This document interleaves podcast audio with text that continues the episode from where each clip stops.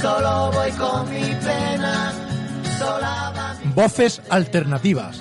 Correré mi destino. Tu programa de análisis y reflexión de índole social. Una alternativa para voces escondidas. Me dicen el clandestino. Un espacio de debate sobre la actualidad. Mi vida la dejé entre Ceuta y Gibraltar. Buenas tardes, Ondariano. Otro programa más con todos vosotros desde Palma Palmilla, aquí en Onda Color, la radio comunitaria de Málaga. Programa Voces Alternativas. Como sabéis, nos podéis oír en el 107.3 de frecuencia modulada, aquí en la provincia de Málaga, y el resto del mundo nos puede oír a través de Internet.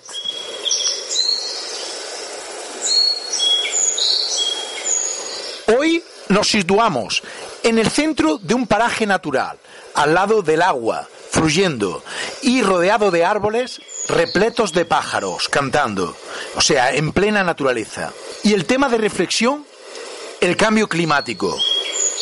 Problemas, soluciones. Para esta reflexión os vamos a ofrecer el documental basado en el libro de Naomi Klein, Esto lo cambia todo. El capitalismo contra el clima.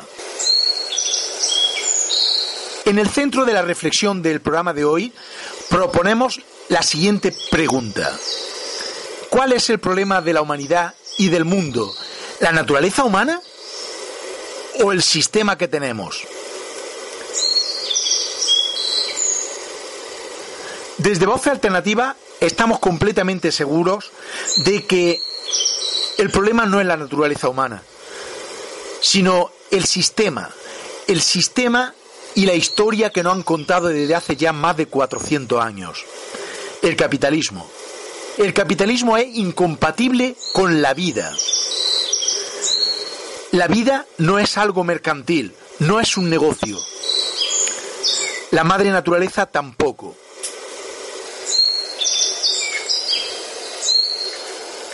Consideramos fundamental cambiar nuestra actitud, eliminar las energías sucias, las energías fósiles, y sustituirlas lo más rápido posible por energías renovables, energías limpias.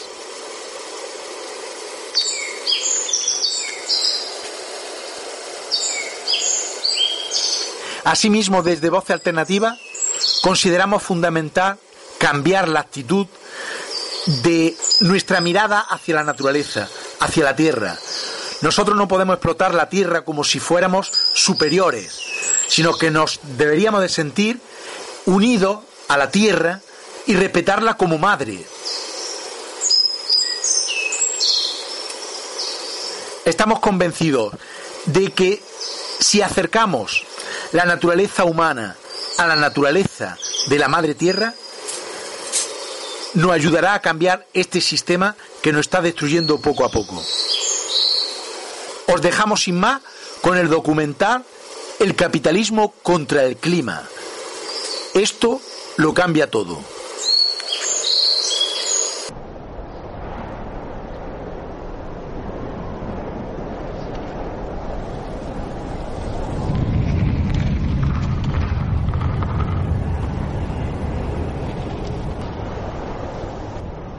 ¿Puedo ser sincera? Nunca he soportado las películas sobre el cambio climático. ¿Qué tienen esos glaciares que desaparecen y esos osos polares desesperados que me hacen querer apagar la tele?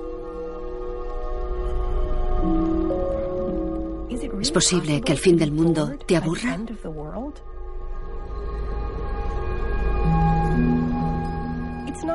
No es que no me importe que les pase a los osos polares. Es que nos dicen que la causa no está ahí fuera. Está en nosotros. En la naturaleza humana. Somos avariciosos y tenemos poca visión de futuro por naturaleza. Y si eso es cierto, no hay esperanza.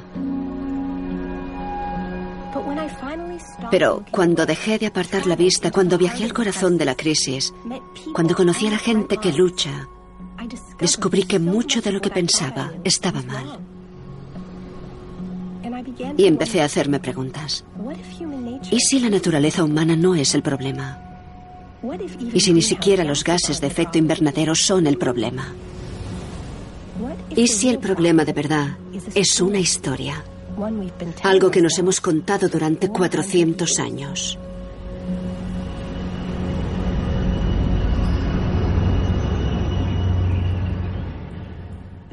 Me di cuenta en un lugar muy curioso. Estaba en una casa señorial de la campaña inglesa que se parecía un montón a Downton Abbey.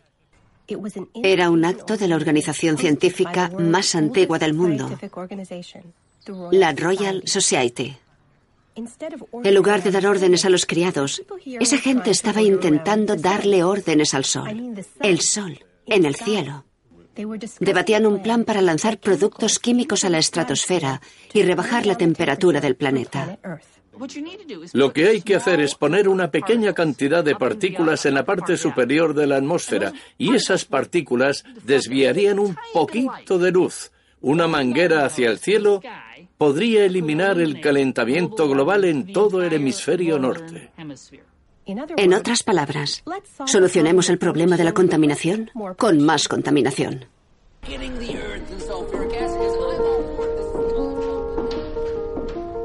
Vamos a ver. Esta idea puede que sea una locura, pero también es totalmente lógica dada la historia de la Royal Society desde el siglo XVII. Es así.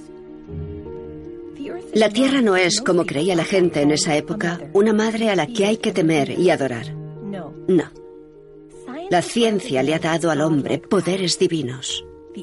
La Tierra es una máquina y nosotros somos sus ingenieros, sus dueños. Podemos esculpirla como un jardín.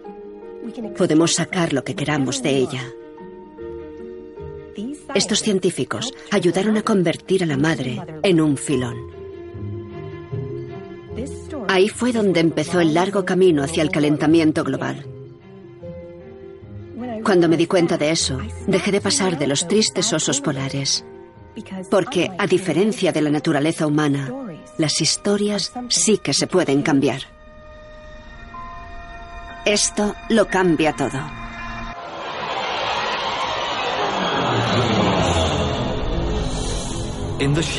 Arctic lies Alberta, Canada's massive forest. An expanse of virgin timberland the size of New York State. Undisturbed for 10,000 years. Until now.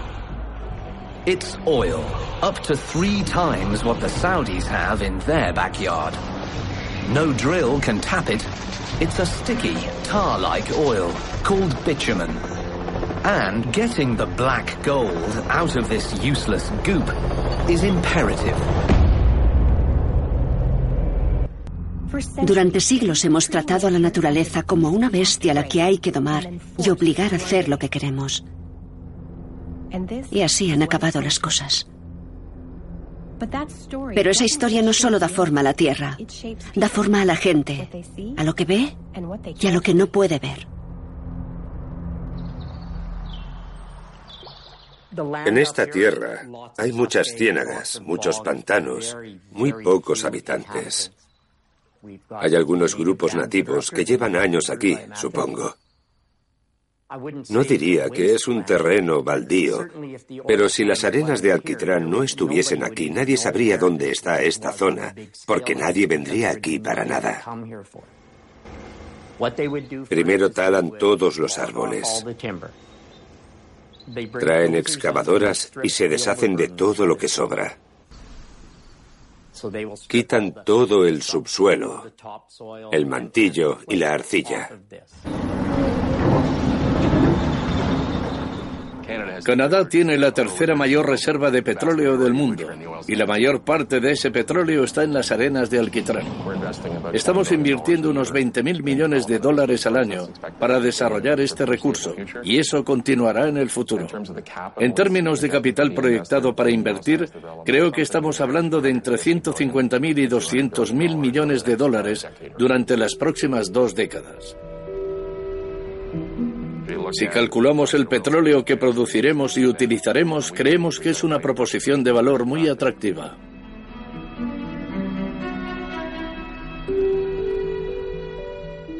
Supongo que la escala del trabajo que se hace, que hacen las empresas de minería, es algo increíble.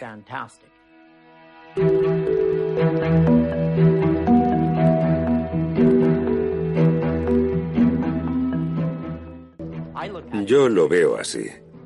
Estamos limpiando uno de los vertidos de petróleo más grandes del mundo. Sacamos el petróleo, metemos arena nueva y pasan 20 años hasta que se termina el ciclo y crecen los árboles. Cuando los científicos británicos dijeron por primera vez, la Tierra es una máquina y nosotros somos sus dueños, en realidad era una teoría. Los humanos seguían sometidos a los ritmos de la naturaleza. Tenían que vivir según ellos. Los barcos solo podían zarpar si había viento. Las fábricas solo podían funcionar si había agua para proporcionarles energía. Pero luego algo cambió. Los ingenieros descubrieron cómo sacar combustibles fósiles de debajo de la Tierra y cómo quemarlos a escala industrial. Fue la unión de una ideología y de una tecnología revolucionaria y cambió el mundo. De repente mandábamos nosotros. Los barcos zarpaban cuando querían.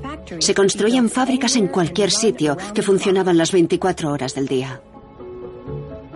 La relación con la naturaleza empezó a ser en un solo sentido.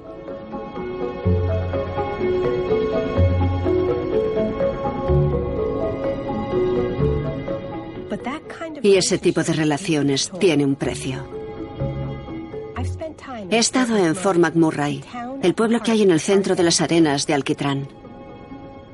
Es un lugar que parece funcionar con cualquier cosa que pueda aturdirte, especialmente la droga más adictiva de todas. Ganamos 4.000 a la semana y eso es demasiado dinero, demasiado. Trabajo medio año y gano unos 150.000. Una exageración. La gente viene por el dinero. Yo no creo que sea porque les encanta lo que hacen. No estoy a favor de Ford McMurray o en contra de Ford McMurray. Me da igual, la verdad. No me importa lo que le pase. Me darán trabajo en otro sitio, no pasa nada. Pero están perdiendo mucho. Fíjate en la cantidad de divorcios o separaciones cuando la gente viene aquí a trabajar. Es enorme. Se ve en la cara de la gente porque dejan a sus familias, pero lo hacen por sus familias. Mucha gente lo juzga y lo llaman Ford McDinero. No quiero juzgar, pero... Lo siento, tengo que sonarme.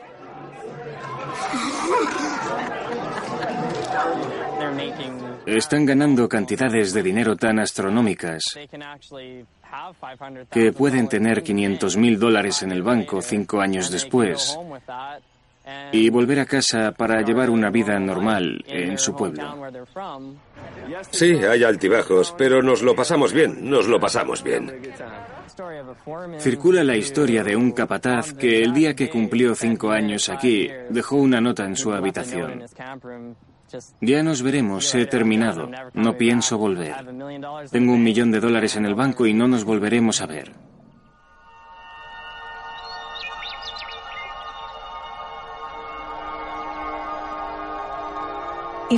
Si piensas quedarte en un sitio para siempre y toda tu cultura y tu historia están ahí, ¿cómo cambia eso tu visión del mundo?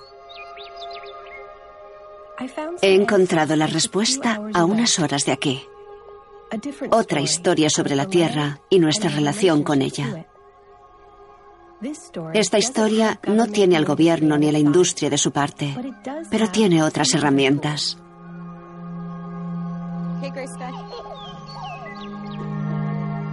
Cuando era niña, en Azabasca no había industria.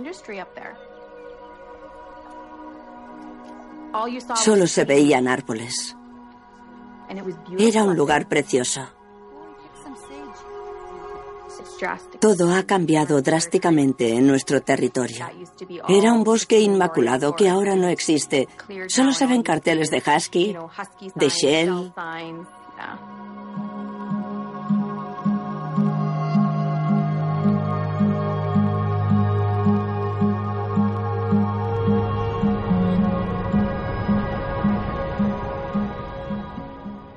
Cuando llegó esa gente, querían ser los dueños de la tierra.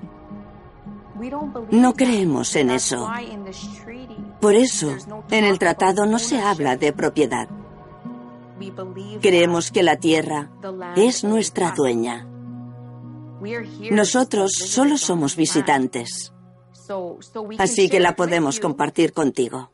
Pero no podemos regalártela. Desde hace un tiempo, un mes, ha habido un vertido tras otro.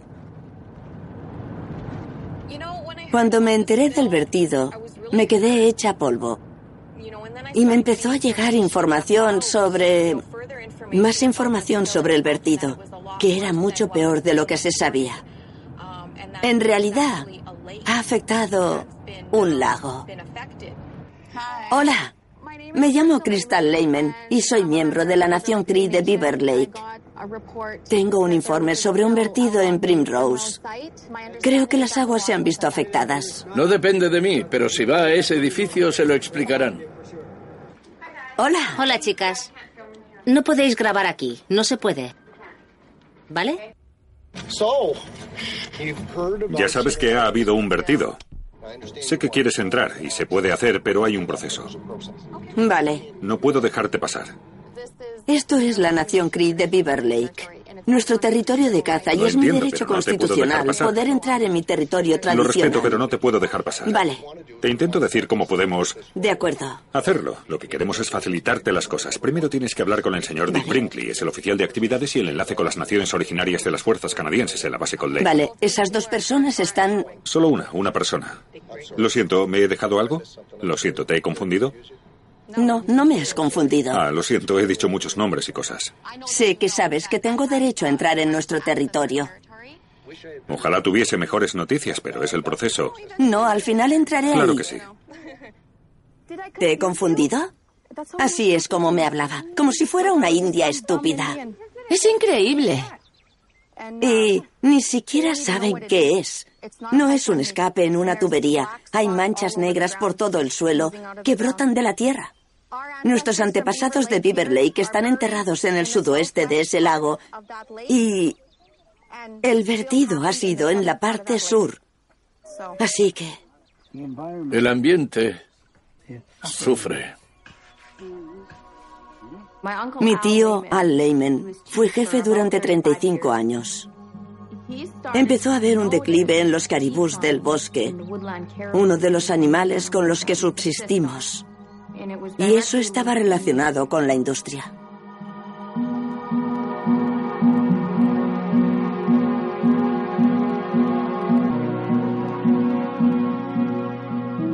Mientras crezca la hierba, fluyan los ríos y brille el sol, siempre tendremos derechos sobre la tierra. Siempre podremos cazar, pescar y buscar alimento, igual que ayer, el día anterior y el día anterior. Y podremos hacerlo mañana, el día siguiente y el siguiente. Lo que hace que nuestra demanda sea diferente es que no denunciamos a una empresa petrolera, denunciamos al gobierno canadiense.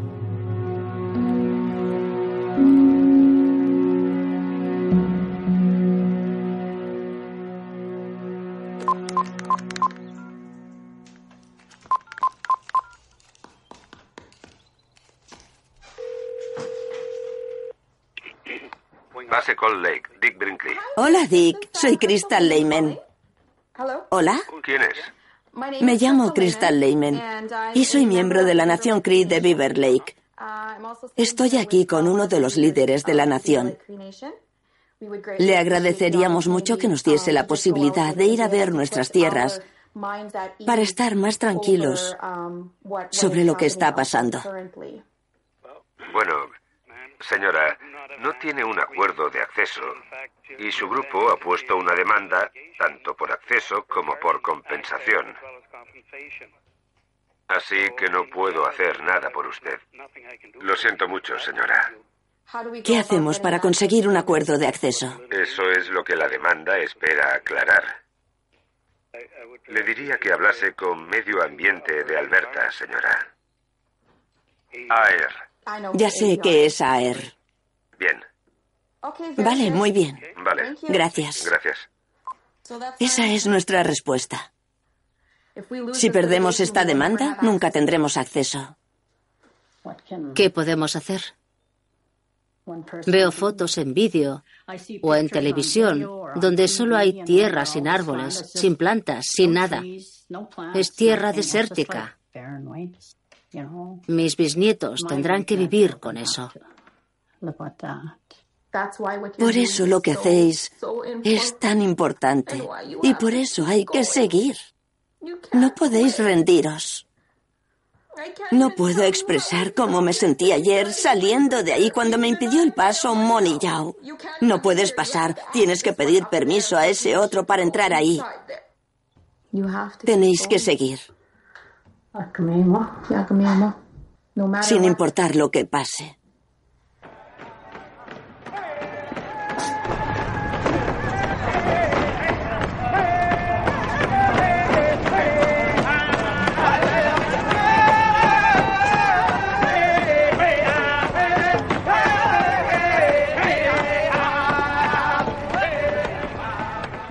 Cuando estuve con Crystal y vi lo que estaba pasando con la Tierra, recordé una frase debatida por el gobierno estadounidense en los 70. Se sugirió que algunas zonas debían ser zonas de sacrificio. Si queríamos seguir extrayendo combustibles fósiles, esos lugares se destruirían. Lo que no dijeron fue que también se sacrificaría la gente que vive en esas tierras. Pero pasó algo curioso cuando la economía de los combustibles fósiles se extendió por el mundo. La zona de sacrificio se volvió más y más grande. Empezó con sitios que estaban en el medio de la nada.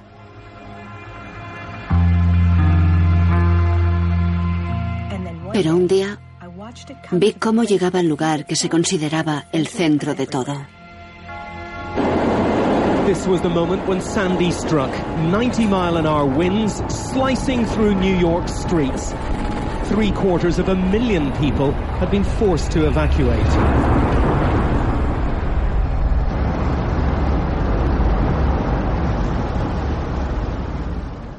Todos esos años, imaginamos que nos habíamos liberado de las ataduras de la naturaleza, que éramos los que mandábamos. Había cosas que no veíamos. Nuestras máquinas llenaban la atmósfera de gases de efecto invernadero. ¿Podía ser que no fuésemos los jefes? ¿Que solo fuésemos invitados? ¿Y que nos pudieran echar por mal comportamiento?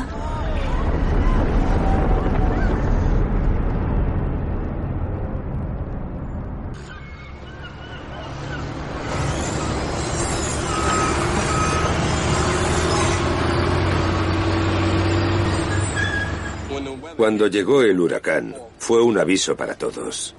Alucinamos. Nos jugamos la vida. Nos sujetábamos a un palo, a una puerta. Había gente a la que el agua las sacaba de sus casas. Las paredes se caían. Fue una locura. Lo puse todo en la primera planta. Nadie me había dicho que el seguro de inundaciones cuenta de la segunda planta hacia arriba. La primera planta desapareció. Y yo no tengo ni un centavo.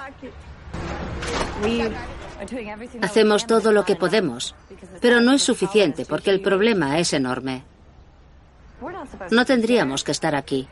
Yo no tendría que rescatar a gente que no puede salir de su piso porque se muere y no tiene medicación.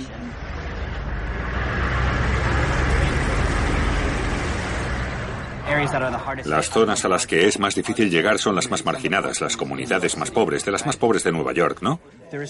Hay centenares de personas atrapadas en estos edificios y nadie les presta atención, no hay clínicas, no hay interés. Tenemos un desastre natural y debería haber agencias que cubrieran las necesidades de la gente, como el Katrina. No es que sea deficiente, es una vergüenza. FEMA no sirve de nada. La Cruz Roja tampoco. No hay número de piso, así que no sé dónde está esta gente. Bueno, oye, lo único que podemos hacer es... Mira, Hay una dirección y no hay nombre. Ya lo sé, pero tiene una herida abierta. Ya, ¿y si hablamos ¿Es la con el inspector? Llama al inspector. No deberías hacerlo tú, eres un médico. Que alguien llame a esa gente. Llama a Erin. Que alguien llame a Erin. Vale, cuando consiga un contacto entraré o lo sacaremos. Entre los restos del Sandy me di cuenta de una cosa.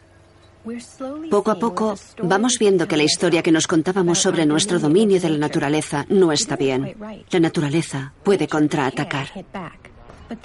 Pero me doy cuenta en el peor momento posible. Una crisis como esta pide una acción colectiva. Que la gente se una para cambiar las cosas. Que los gobiernos nos protejan. Pero durante las últimas tres décadas, esa idea no ha sido bien recibida. There seems to be an increasing awareness of something we Americans have known for some time that the 10 most dangerous words in the English language are Hi, I'm from the government and I'm here to help.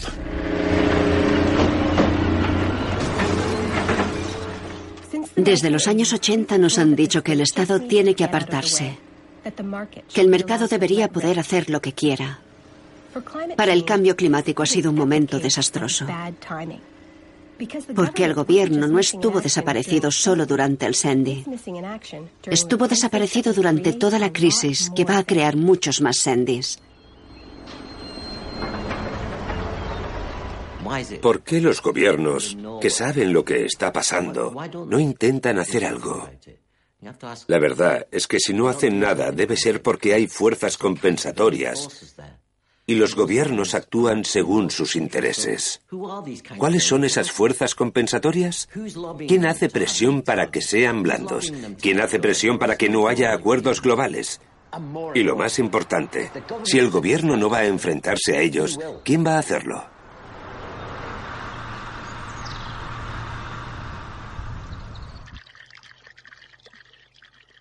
Esta es la granja de mi familia. Mis padres la compraron a finales de los 70 y aquí he vivido casi toda la vida. Es un lugar especial, junto al río Yellowstone. Lo que hacemos es criar cabras de carne. Mike y yo hemos investigado y descubrimos que las cabras eran la solución perfecta para controlar las malas hierbas. Venga, chicas.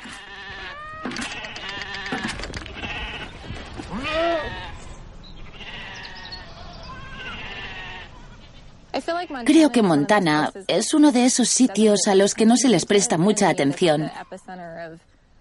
Pero es el epicentro de un montón de nuestro desarrollo energético. Hay gente que viene a sitios como este y dice, bueno, parece que aquí no vive mucha gente, así que podemos hacer lo que queramos. Creo que nos han puesto una diana en la espalda. Creo que quieren aprovechar hasta la última mota de polvo, que están desesperados.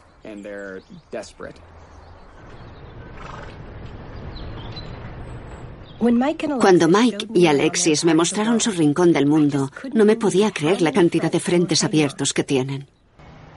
Intentan detener un oleoducto de las arenas de alquitrán y un nuevo proyecto que quiere extraer millones de barriles de petróleo de esquisto. También trabajan con la tribu Cheyenne de la zona para intentar bloquear un grupo de enormes nuevas minas de carbón y una vía férrea para transportar el carbón. Solo pude pensar en un nombre para todo eso. Histeria por los combustibles fósiles. Si todo lo que se ha propuesto en Montana se acepta, seremos una colonia de producción para el resto del país y para todo el mundo. Hey Naomi, it's Alexis. You're not gonna fucking believe this. I woke up this morning and came down to do chores and let the goats out, and I walked down and the river is flooded and there's oil everywhere. Crushing news arrived over the weekend from a beautiful part of this country in Montana near Yellowstone National Park. An oil spill that we now know may be larger than. Got the Gulf getting us now, and eventually it will get everybody.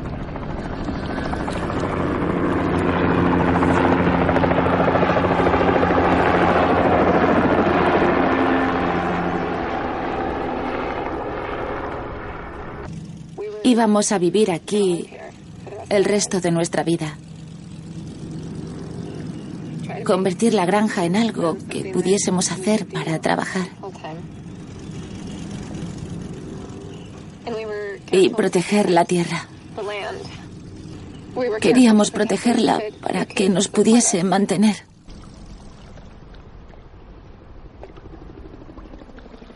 Pero todo ha cambiado. Under my administration, America is producing more oil today than at any time in the last eight years. Over the, that's important to know. Over the last three years, I've directed my administration to open up millions of acres. Eso no es solo un problema si tienes una granja de cabras junto al río. Casi todos los líderes mundiales están de acuerdo en que para prevenir un cambio climático catastrófico hay una línea roja que no se puede cruzar. Hay que limitar el calentamiento a no más de 2 grados Celsius. Más allá de eso, los sistemas terrestres empiezan a fallar. Es como un presupuesto. Si queremos evitar que el clima se vuelva loco, podemos quemar una cierta cantidad de combustibles fósiles y ya está. Pero hay un problema.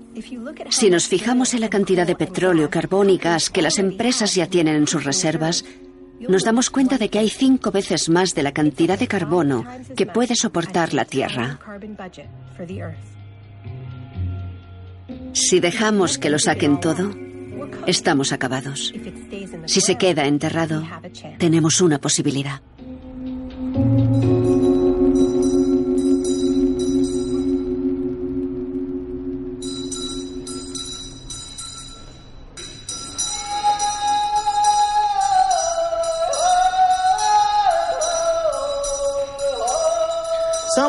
Hay gente que toca el suelo y solo nota la tierra. Pero vosotros y nosotros sabemos que cuando ponemos la mano sobre la tierra, deberíamos sentir algo que empuja. Nos dicen que estos planes destructivos son parte del progreso. La próxima ola es un plan coordinado para transformar nuestras tierras ancestrales en un centro de exportación global de carbón. Solo quería decir que la nación Yakama está con vosotros y os apoyará y estará a vuestro lado de todas las maneras posibles. Gracias.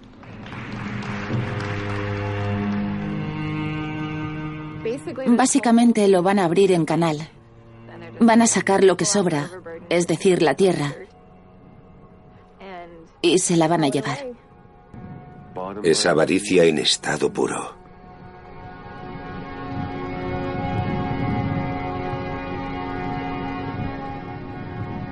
Es un movimiento que no es de los nativos americanos. No. Es de toda la gente a la que le importa la tierra, a la que le importa hacia dónde va el país, el mundo.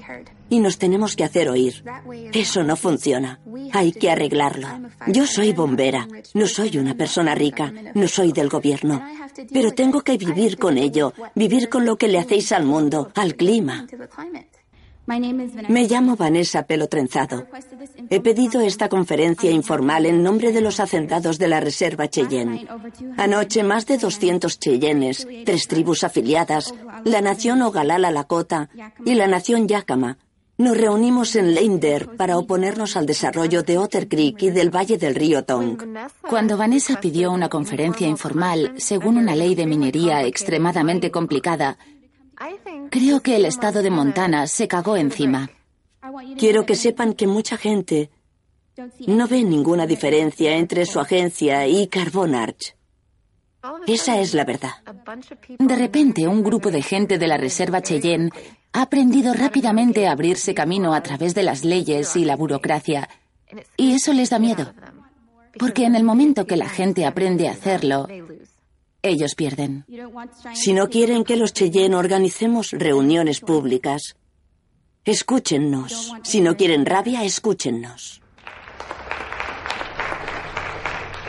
Muchas gracias, señora Pelo Trenzado. Estamos aquí momentáneamente. Algún día nos iremos, pero queremos dejar un camino para que sigan los demás. Mi esperanza, mi sueño, mi visión es que las comunidades de las naciones originarias sean independientes de las empresas energéticas establecidas. Hoy va a ser genial. El espíritu del sol está ahí, dándonos calor, devolviendo la vida. Y nosotros formamos parte de eso. Le vamos a devolver la vida a nuestra nación. La energía del sol siempre ha sido parte de nuestro estilo del día. Todo sigue a la, la fuerza del sol que da vida. Está implícito en nuestra cultura, nuestras ceremonias, nuestro idioma, nuestras canciones.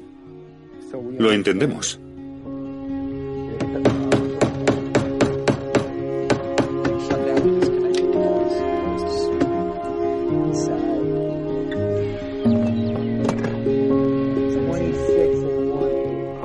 Es... Ves cómo se les iluminan los ojos. Ves su espíritu interior. Casi puedo ver lo que piensan. Todo el mundo está sano y lleno de energía positiva.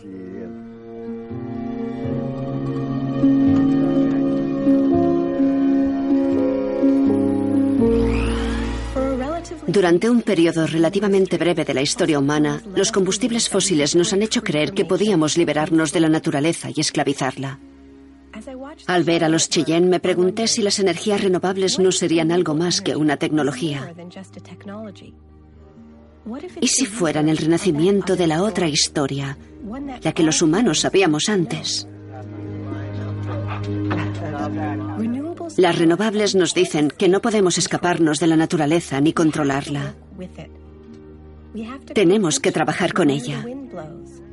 Tenemos que prestar atención a la dirección del viento y al brillo del sol. ¿Listos? Uno, dos, tres.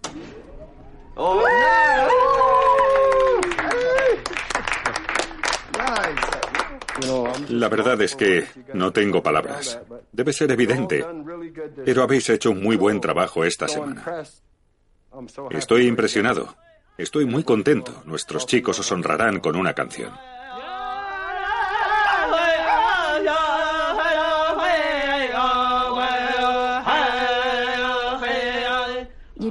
No se puede coger, coger, coger y coger. No se puede consumir, consumir y consumir. Coges lo que necesitas y le devuelves algo a la tierra. Eso es lo que creo. Es lo que tiene que pasar.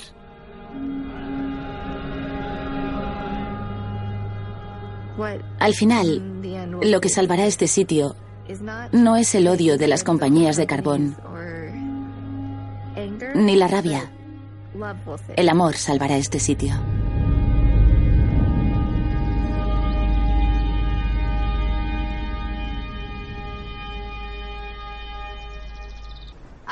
El camino es difícil, pero llegaremos. Las aves nos dan la bienvenida. Todo florece. Y el camino está descuidado.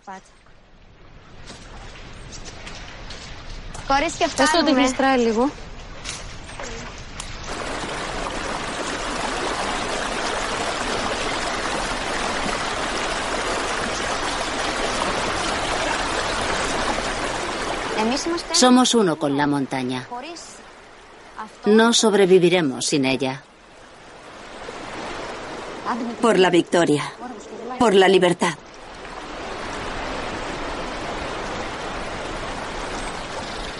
No podemos perder este sitio. No vamos a perderlo.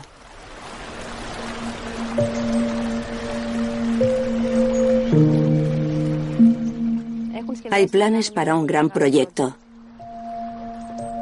31.700 hectáreas que se le han cedido a una empresa canadiense llamada El Dorado. Será una de las plantas procesadoras de oro más grandes de esta parte de Europa.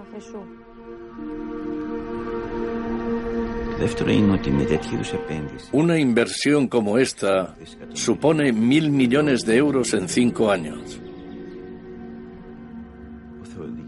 Nos ayudará a reducir nuestro déficit. Nos dará un producto para la exportación. Mejorará nuestro crecimiento económico. Y eso es lo que necesitamos.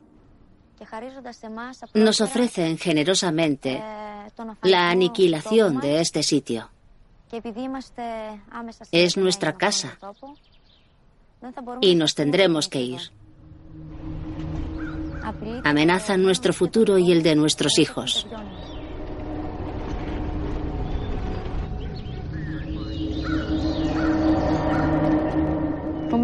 Para mí es un problema ético. Coged todo lo que podáis y no os preocupéis de las consecuencias. Marchaos y dejad un desierto.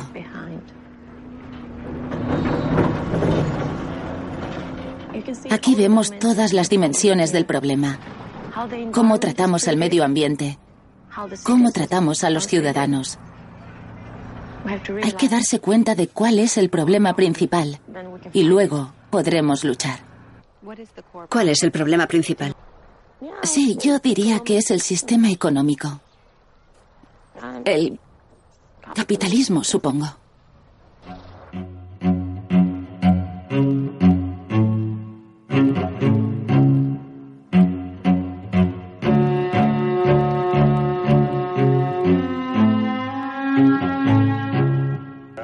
Estamos sufriendo una crisis económica muy fuerte en Grecia. Y no es una crisis griega. Es solo un ejemplo de la crisis económica global que se inició en 2008. Y lo peor es que el remedio para la recesión económica que tenemos es un modelo de crecimiento que será incluso más destructivo con el ambiente. Lo que se publicita como salida es explotar todo lo que tenemos, vender lo que tenemos, aunque sean recursos naturales. No venderemos la Acrópolis y ya está. Hasta ahí. Grecia está abierta a todo. A la minería de oro, a las perforaciones petrolíferas en el Egeo y por todas partes. Pasa lo mismo en España, lo mismo en Italia. En nombre de la crisis, no tenemos más alternativa que ceder nuestras tierras, nuestros bosques, nuestras aguas y contaminar nuestros mares para crear riqueza. Así que tenemos una definición de riqueza que dice que es algo que podemos sacar de la tierra, no algo que crea la gente. Mientras observaba la lucha por una mina de oro en Grecia, vi un patrón conocido. La naturaleza como máquina, con el hombre controlando los mandos. Pero también entendí otra cosa. En esta historia, la economía también es una máquina. Con las condiciones adecuadas creará riqueza y traerá el progreso. Pero esa máquina necesita un crecimiento perpetuo. Si para, hay que alimentarla más. Usar cualquier cosa como combustible.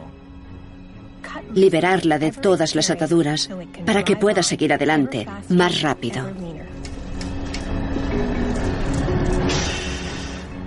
Empecé a preguntarme si la austeridad no sería la nueva marca de esa vieja historia de la dominación. Otra manera de hacer que la máquina siga adelante. Exprimir la tierra, exprimir a la gente. Durante los últimos cinco años, los griegos se han alzado contra estas políticas muchas veces. No consiguieron deshacerse de los gobiernos que aprobaron esos programas. No pudieron deshacerse de esas políticas. Así que la gente siente que vive una derrota tras otra. Una sola victoria tendría un gran impacto sobre el ánimo de la gente. Y por eso, el otro bando no nos deja ganar ni una sola vez. Porque podría ser un punto de inflexión.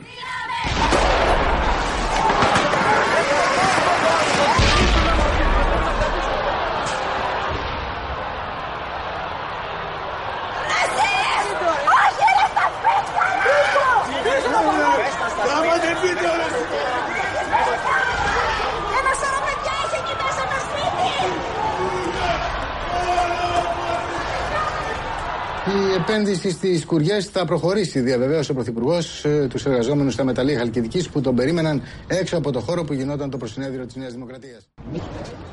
¿Qué pasa ahí dentro? ¿Qué le pasará a vuestro amigo? Quieren interrogarlo. Y a 20 más. 20 personas. Quieren condenarlas. La policía no llama a la puerta de nadie sin un motivo. No llaman a su puerta ni a la mía, ni a la de nadie. Llaman a la puerta de alguien que es culpable de algo.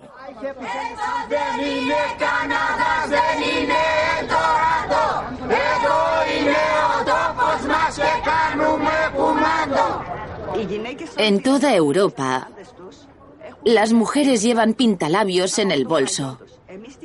Pero gracias a la represión policial, aquí llevamos antiácido. Nos lo ponemos en la cara y nos lo bebemos, para no marearnos con el gas lacrimógeno. No quiero ver a mis hijos y a mis nietos morir de cáncer. No lo pienso tolerar.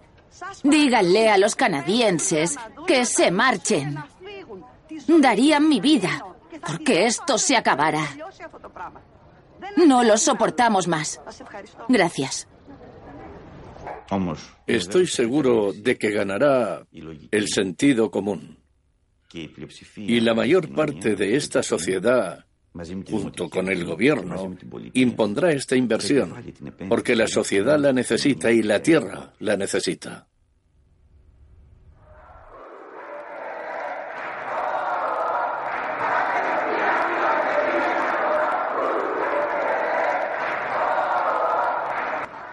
Al final, este movimiento no lucha por detener una mina en especial.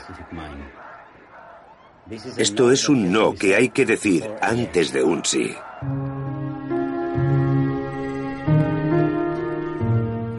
Y ese sí es algo mucho más grande.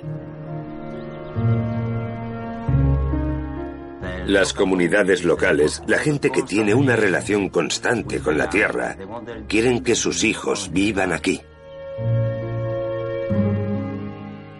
¿Y cómo los protegemos? Creando instituciones que hagan las reglas y pongan límites. Las comunidades tienen que recuperar el poder de tomar decisiones importantes.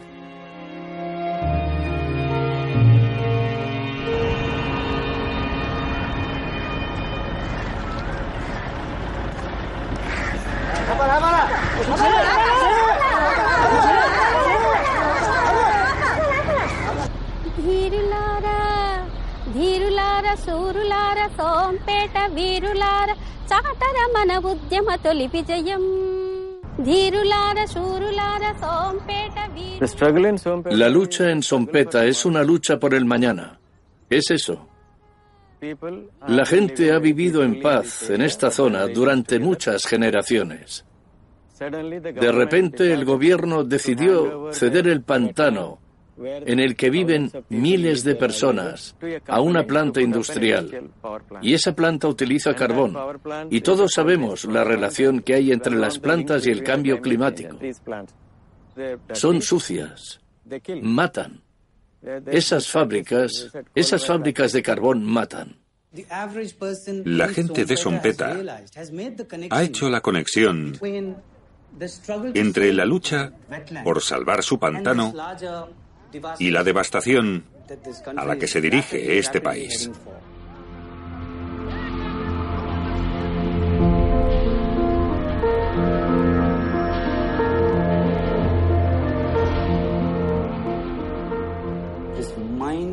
Es una fijación sin sentido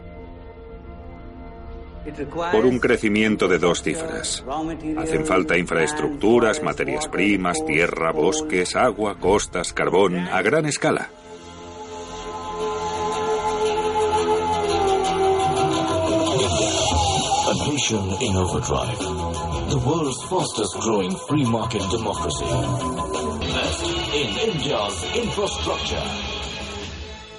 Se anima a los inversores privados a montar centrales eléctricas. Les damos muchos incentivos, reducciones de impuestos, subsidios para la tierra y la energía, periodos sin impuestos. Los inversores privados pueden tener tierra en el lugar que quieran del país.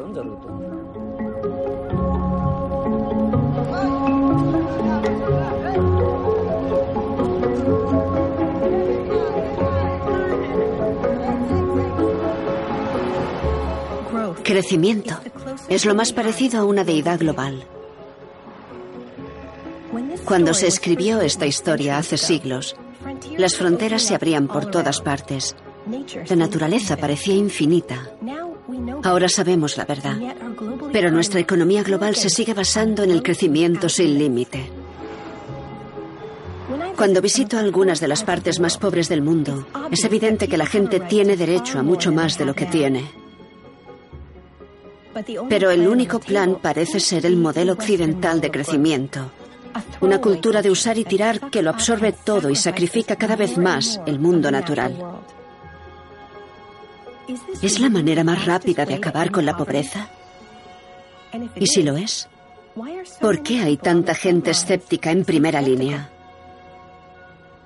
Se necesita electricidad. Eso es innegable. Pero si miras su página web, admiten que ni un poco de esa energía se usará aquí. Vienen aquí a generar electricidad para vendérsela a otros estados. Vienen aquí a explotarnos. Tenemos que defendernos. Decimos no. Y ellos dicen, nos daremos esto. Os daremos lo otro. Nos intentan seducir con cosas, nos prometen trabajos. Palabras bonitas, pero no nos escuchan. La empresa no te da lo que te promete. Si te lo dieran, ¿lo aceptarías? No, me negaría. Es un problema. La ayuda que nos den será solo esta vez. ¿Y luego qué haremos día tras día? ¿Lo entiende? ¿Qué pasaría al día siguiente? Si viniésemos a pedir más, nos echarían. En el ambientalismo de los pobres hay urgencia. Hay millones de rebeliones por la contaminación por todo el país. Es gente que lucha por su supervivencia. Su vida depende de la tierra, del agua, de los recursos de la naturaleza. Y saben que este desarrollo moderno que les prometen es un modelo de crecimiento con un uso intensivo de los mismos recursos, pero con pocos trabajos. Entienden que este desarrollo los va a hacer más pobres. No tenemos tierra para sembrar. Así nos ganamos la vida. Es el agua que bebemos. Si construyen la central, cubrirán el pantano de desechos.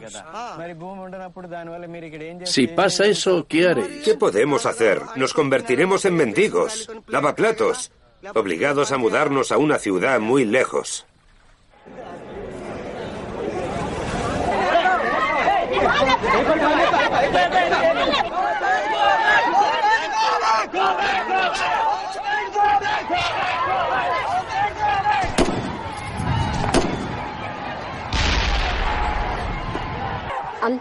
No nos esperábamos un ataque tan brutal. Fuimos a negociar. Fue impactante. Fue impactante. Nos rompieron la cabeza. Nos rasgaron la ropa. Y nos pegaron. Tras esa atrocidad no hubo, no hubo vuelta atrás. Nos dimos cuenta de que era el momento. Teníamos que alzarnos, aunque nos mataran.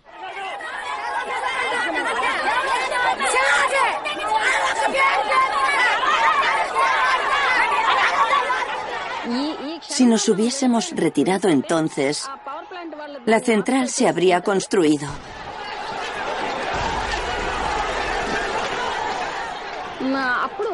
Cortamos algunas ramas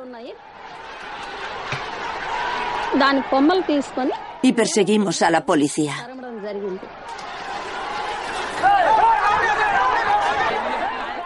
Cuando se retiraban, Abrieron fuego.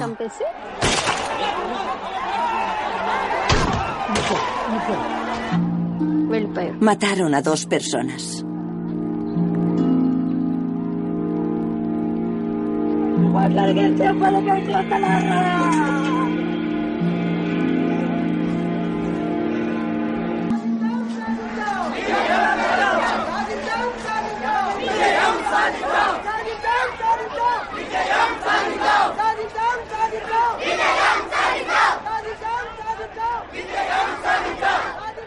He Just that Es la batalla de Sompeta lo que para mí es la batalla de cualquier movimiento ambiental del mundo. No es un movimiento local, es el corazón del nuevo ambientalismo y tiene que crecer. Es el ambientalismo de los pobres.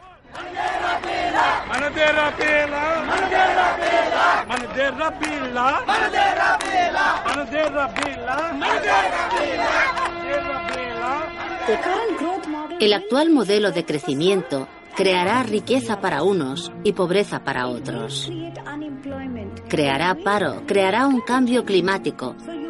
Necesitamos un sistema de crecimiento diferente.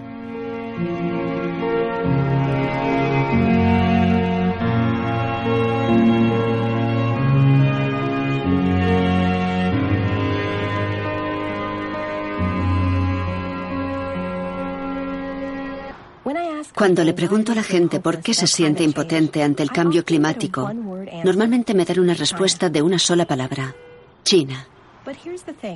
Pero la primera vez que fui a China, vi que la economía que más crece del planeta se está asfixiando literalmente en ese crecimiento.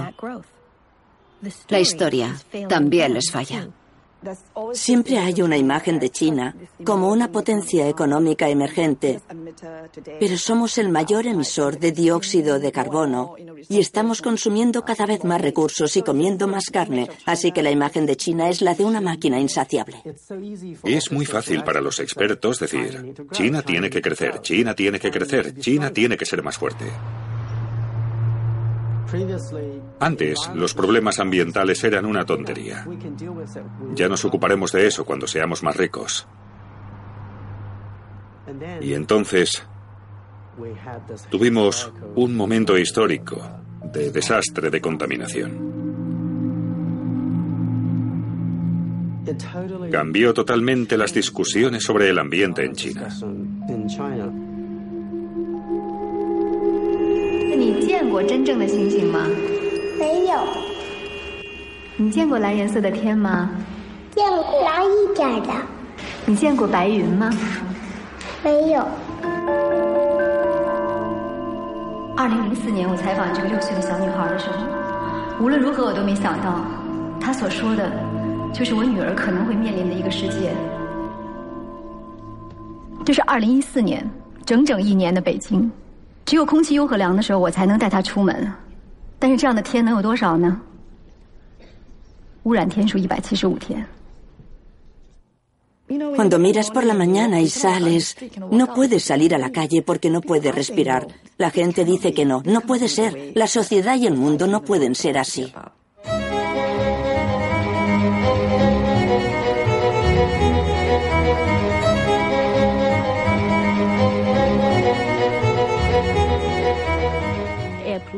La contaminación del aire se ha convertido en un tema importante en China. Y la clase media, que ha mejorado bastante su modo de vida, ha empezado a preguntar, ¿dónde podemos comprar aire limpio?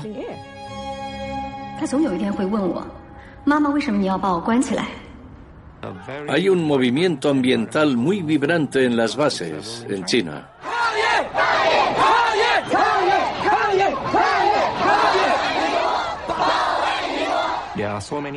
Hay muchas manifestaciones por la contaminación ambiental de ámbito local.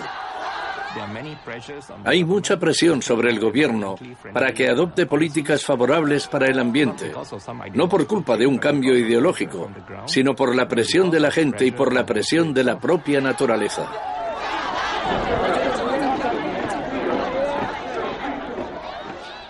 Las emisiones de China están creciendo mucho, eso es un hecho. Pero la gente cree equivocadamente que China no hace nada para evitar el cambio climático, que utiliza su posición como país en vías de desarrollo para salirse con la suya. Y no es cierto, porque si miramos las acciones climáticas de China, dejan en ridículo incluso a las de los Estados Unidos.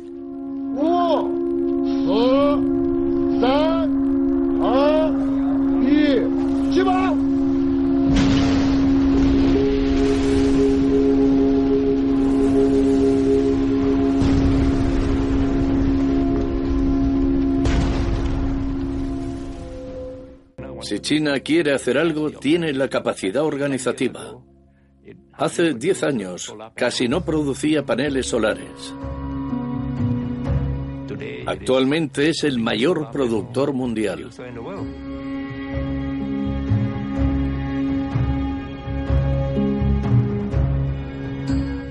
En muy poco tiempo, los paneles solares pasaron a ser muy baratos. Y la exportación de esos paneles solares ha hecho que el acceso a la energía solar sea mucho más significativo en muchos países. El 90% de los edificios del Valle Solar tienen placas solares. El 95% del agua caliente proviene de la energía solar. En China, hace 20 años, cuando mis compañeros y yo viajábamos de ciudad en ciudad para promocionar la energía solar, la gente no tenía agua caliente. Les dimos paneles solares, una nueva vida, más opciones, quizás la única opción.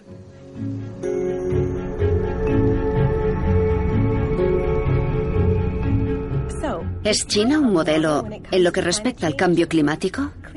Claramente no. Es más bien un campo de batalla. Por un lado, paneles solares. Por otro, niebla tóxica. Nos dicen que la máquina del crecimiento se corrige sola. Hay una fase brutal en la que la Tierra y la gente se envenenan, pero después pasa naturalmente al cielo azul y a una vida mejor para todos. Pero nunca hemos pasado de la contaminación, solo la hemos cambiado de sitio. Esta niebla surge de las fábricas que hacen objetos para mi casa y la tuya.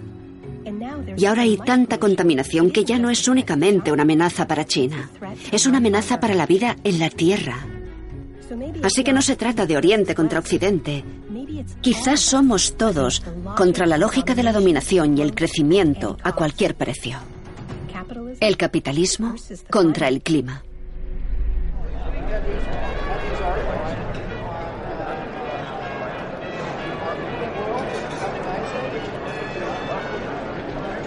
Good morning, everyone. All right.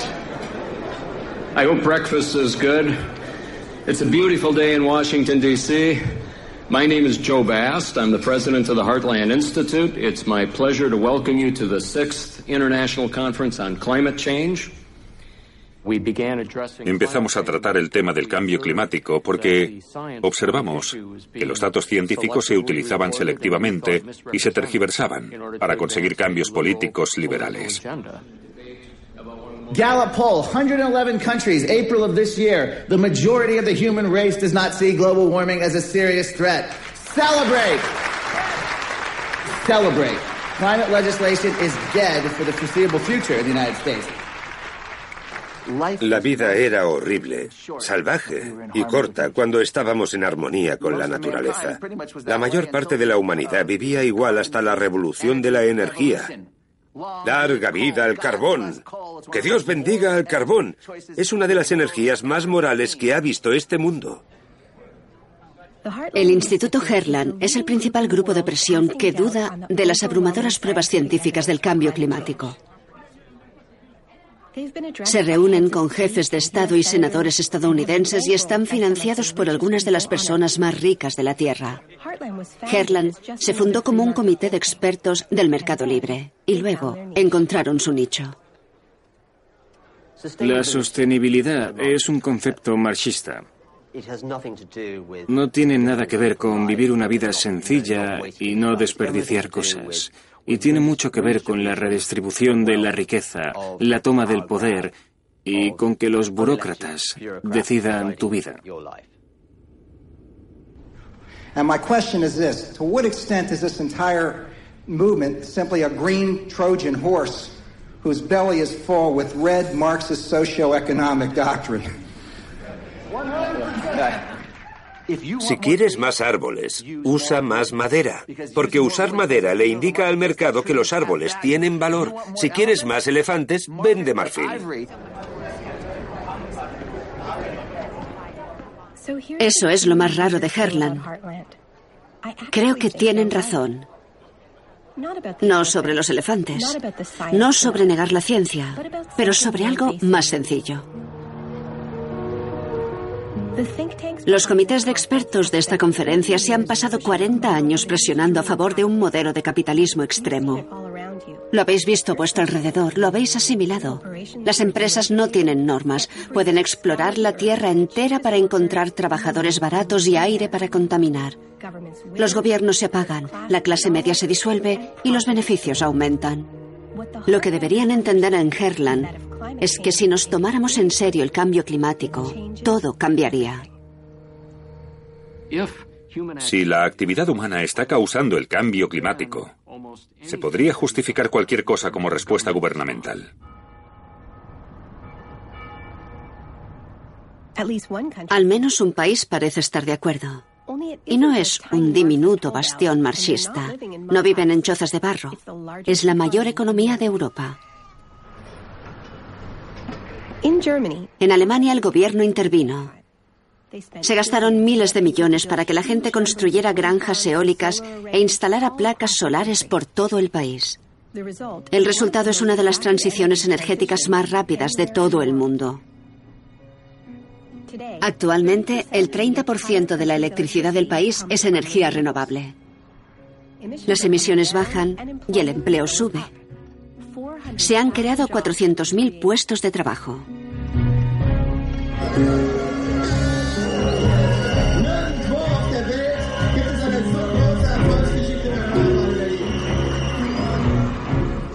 Pero esto no ha ocurrido porque el gobierno haya visto la luz. De hecho, el gobierno alemán sigue abogando por la austeridad y las políticas contaminantes, tanto en su país como fuera de él. Este cambio ha tenido una causa muy diferente, las personas. No esperaron a un líder, lo hicieron solos. Primero lucharon contra la energía nuclear. Cuando consiguieron cambiar las cosas, lucharon por encontrar alternativas. Y en ese proceso hicieron surgir un auténtico cambio de poder. Centenares de ciudades y pueblos han retirado la red eléctrica de las manos de empresas privadas y ahora la gestionan ellos mismos, a menudo a través de cooperativas democráticas. Al ver eso me pregunto, ¿qué significa eso para el resto del mundo?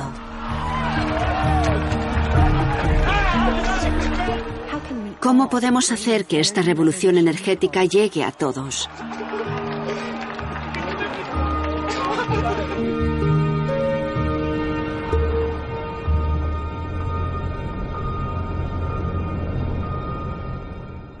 Me he pasado seis años deambulando por las ruinas de esa fantasía de 400 años que dice que podemos tratar a la naturaleza como a una máquina. Pero ahora veo que empieza a arraigar otra historia, que parte de una premisa muy diferente y surge incluso en los lugares más curiosos. El impacto ambiental del desarrollo en las arenas de alquitrán es una barbaridad. Si sumamos dos y dos, nos sentimos físicamente directamente responsables de los efectos sobre la salud de otros. No estoy a favor de cerrar las arenas de alquitrán mañana, no.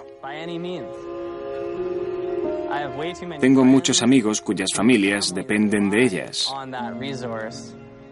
Pero sí que estoy a favor, como la mayor parte de mis amigos, de una transición a una fuente de energía renovable. Lo mejor de eso es que la industria de las energías renovables daría trabajo a los mismos trabajadores que las arenas de alquitrán. Instaladores de tuberías, caldereros, electricistas.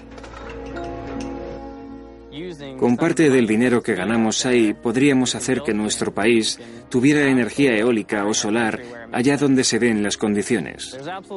No hay ningún motivo para no hacerlo. Tenemos que actuar muy rápidamente como sociedad. No hay tiempo para estar en silencio. Escuchando a Liam, las viejas frases de la batalla, trabajos contra ambiente, economía contra el planeta, empiezan a perder sentido. Pero como en Alemania, los gobiernos no harán ningún cambio si no hay una gran presión desde abajo.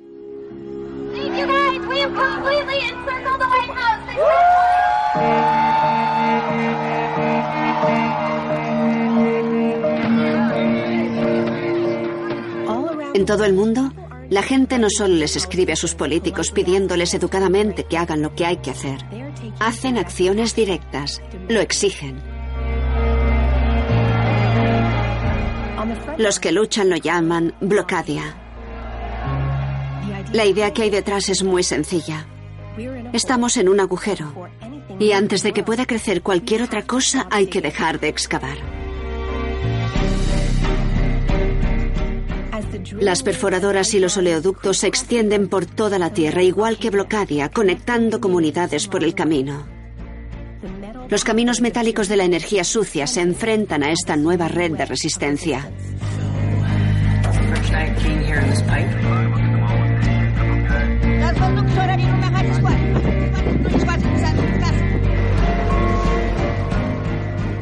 Y he notado otra cosa.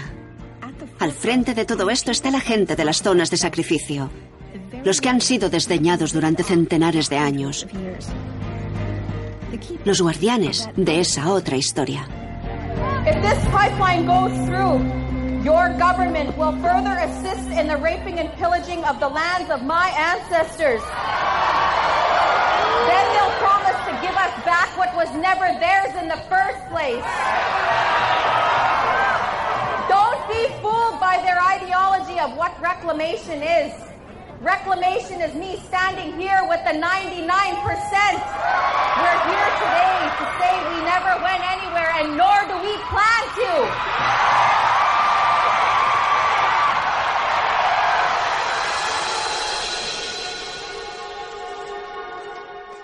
Cuando ves comunidades que acaban peleándose porque se les impone una decisión política o económica, ves una transformación increíble.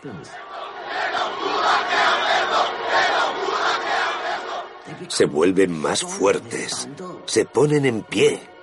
Y piensas, ¿no es increíble? ¿No es la sociedad que queremos?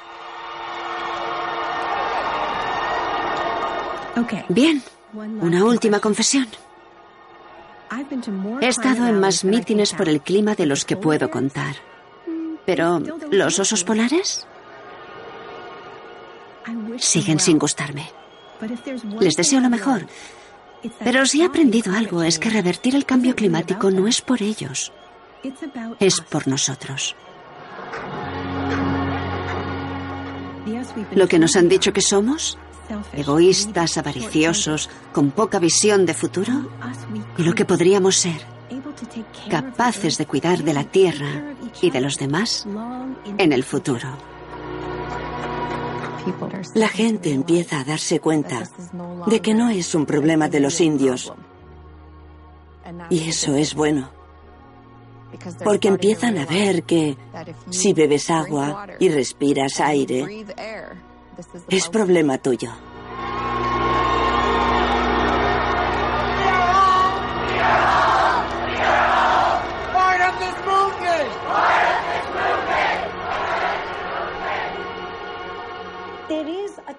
Hay un reto en el cambio climático que no podemos resolver con soluciones de juguete ni con tiritas.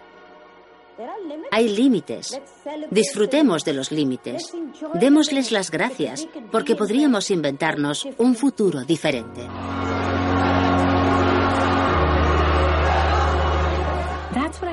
Eso es lo que lucha por nacer. Es un movimiento que une los puntos entre el carbón del aire y el sistema económico que lo puso ahí. Y se está demostrando que los cambios que rebajarán nuestras emisiones también pueden al mismo tiempo elevar nuestra calidad de vida. Con trabajos más significativos y más igualdad y sin zonas de sacrificio.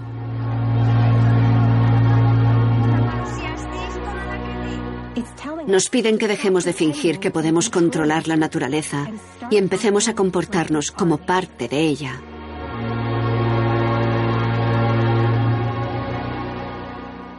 Para mí, no es una pérdida.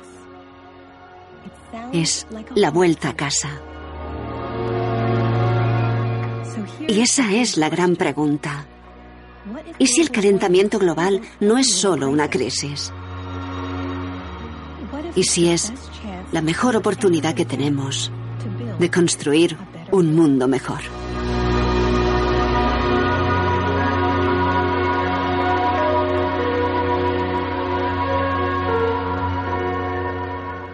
Henry Nube Roja me contó que a veces hay que dar pequeños pasos y a veces hay que correr como un búfalo. Y creo que la Tierra nos dice que tenemos que correr como búfalos en este momento.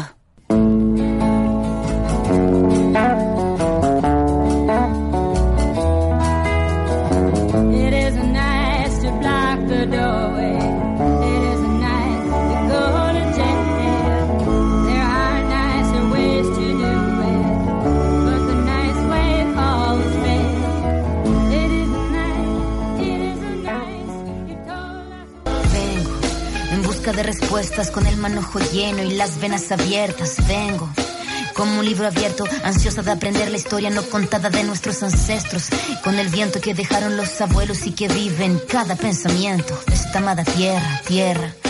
Quien sabe cuidarlo es quien de verdad la quiera. Vengo para mirar de nuevo, para ver los sitios y despertar el ojo ciego, sin miedo, tú y yo Descolonicemos lo que nos enseñaron con nuestro pelo negro, con pómulos marcados, con el orgullo indio en el alma tatuado. Vengo con la mirada, vengo con la palabra, esa palabra hablada, vengo sin temor a no perder nada. Vengo como el niño que busca de su morada, la entrada al origen, la vuelta de su cruzada. Vengo a buscar la historia silenciada, la historia de una tierra saqueada.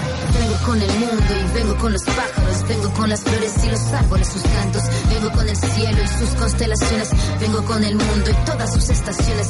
Vengo agradecida, el punto de partida. Vengo con la madera, la montaña y la vida. Vengo con el aire, el agua, la tierra y el fuego. Vengo a mirar el mundo de nuevo. Vengo con mis ideas como escudo, con el sentir humano, vivir este mundo donde el hombre nuevo busca el contrapunto. Vengo, mano, como tú, en busca de la huella, de la pieza del árbol y de su corteza que guarda en su memoria que el canto de victoria cuando vimos de la tierra lloramos con tal euforia. Ya abrimos así nuestros brazos tan encadilados y nos acurrucamos al origen de los tiempos, a la fuente del universo donde ya es el sentimiento de vivir este comienzo. Vengo con la sangre roja, con los pulmones llenos de rimas en mi boca, con los ojos rasgados, con la tierra.